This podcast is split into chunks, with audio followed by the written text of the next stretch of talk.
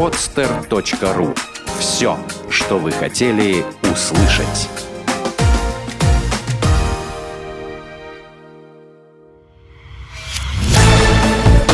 «Экономика» с Кириллом Родионовым. Авторская программа для всех, кто интересуется ситуацией в российской экономике. Без возрастных ограничений. Как решить фискальные проблемы ЕС? Зона обращения единой европейской валюты стала одной из центральных арен глобального экономического кризиса. В последние годы тяжесть финансовых и банковских проблем на континенте была настолько велика, что многие эксперты стали говорить о возможном крахе евро – в реальности на пути полной дезинтеграции зоны евро существует множество технических преград. В частности, для этого потребуется распуск Европейского Центрального банка и единой платежной системы ЕС.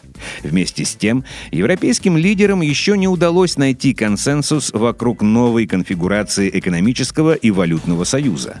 Министрам финансов и председателям центральных банков 17 европейских стран предстоит найти решение ряда вопросов, главный из которых лежит в области государственных финансов. Фискальные проблемы стран Южной Европы стали триггером кризиса на континенте. В январе 2010 года Европейская комиссия выявила факт фальсификации греческим правительством бюджетной статистики. Это подорвало доверие инвесторов к долговым обязательствам страны. Взрывной рост ставок по греческим облигациям заставил официальный Брюссель инициировать предоставление пакета финансовой помощи Афинам. В обмен на получение многомиллиардных займов греческое правительство взяло на себя обязательства по сокращению государственных расходов и проведению структурных реформ в экономике. В рамках первого пакета помощи, реализовавшегося в 2010-2012 годах, Греция получила 240 миллиардов евро. Частные инвесторы также согласились на списание 105 миллиардов евро – в рамках второго пакета помощи, который будет осуществлен до 2016 года, страна получит еще 130 миллиардов евро. Эффективность этих мер находится под большим вопросом. С момента начала кризиса государственный долг Греции вырос со 133,3% до 156,9% ВВП. Безработица с 10,9% до 27,1%.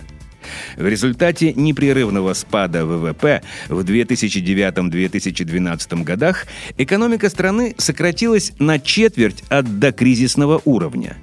Экономический кризис сопровождался политической нестабильностью. С 2009 года в Греции успело проработать четыре кабинета министров.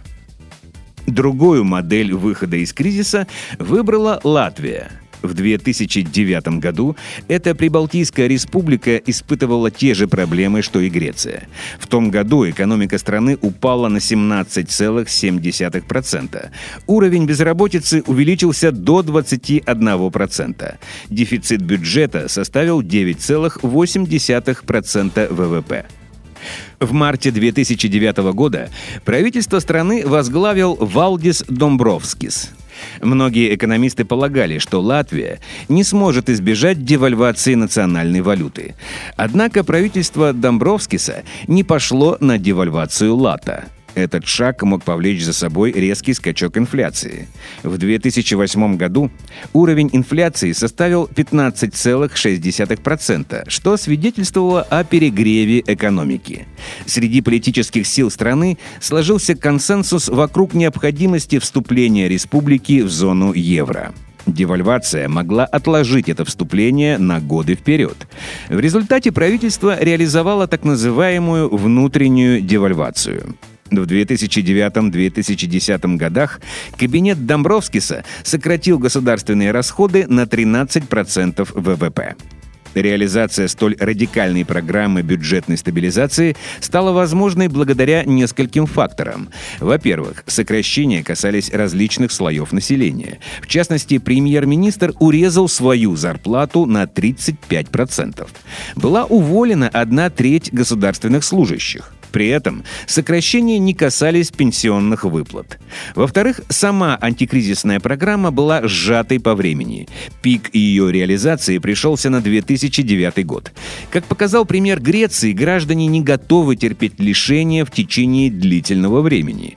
У латвийского правительства реформ существовал лишь узкий промежуток времени, в течение которого была возможна реализация экстраординарных мер – Наконец, в-третьих, Латвия относительно недавно вышла из тяжелого трансформационного кризиса. У значительной части населения страны был опыт жизни в условиях затягивания поясов.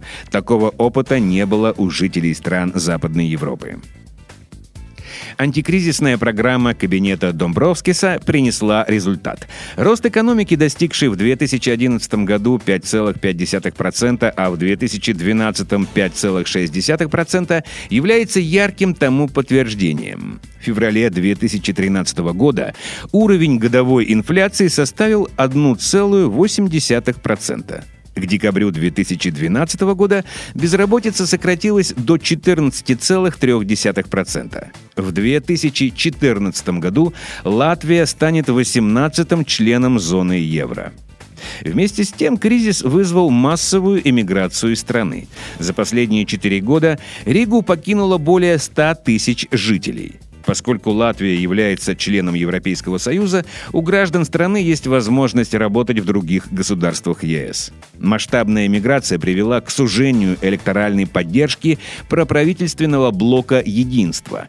На парламентских выборах 2011 года эта политическая сила заняла лишь третье место – Однако Домбровскис остался во главе Кабинета министров. Необходимо отметить, что по пути Латвии пошли две другие республики Балтии – Литва и Эстония.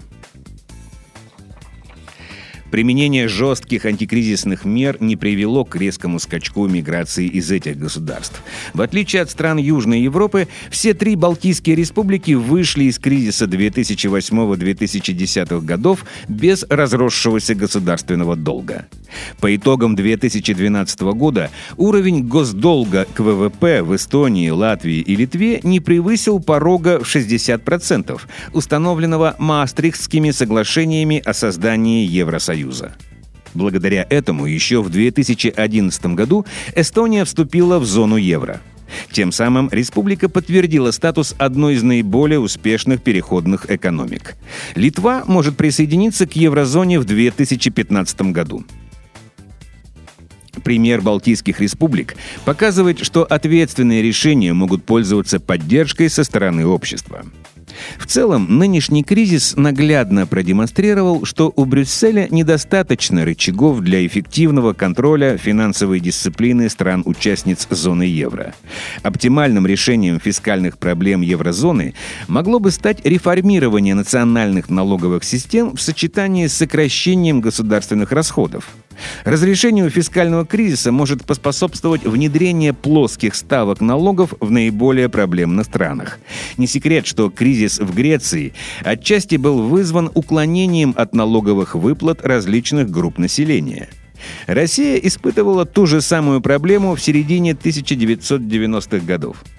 После дефолта 1998 года в стране была внедрена плоская шкала подоходного налога, что способствовало радикальному увеличению сборов. К примеру России последовали многие другие страны с переходной экономикой. Возможно, официальному Брюсселю это решение покажется радикальным. Однако кризис – самое подходящее для нестандартных решений время. Тем более, что антикризисный опыт последних четырех лет тяжело назвать удачным, до создания общеевропейской системы фискального контроля еще далеко. Сделано на podster.ru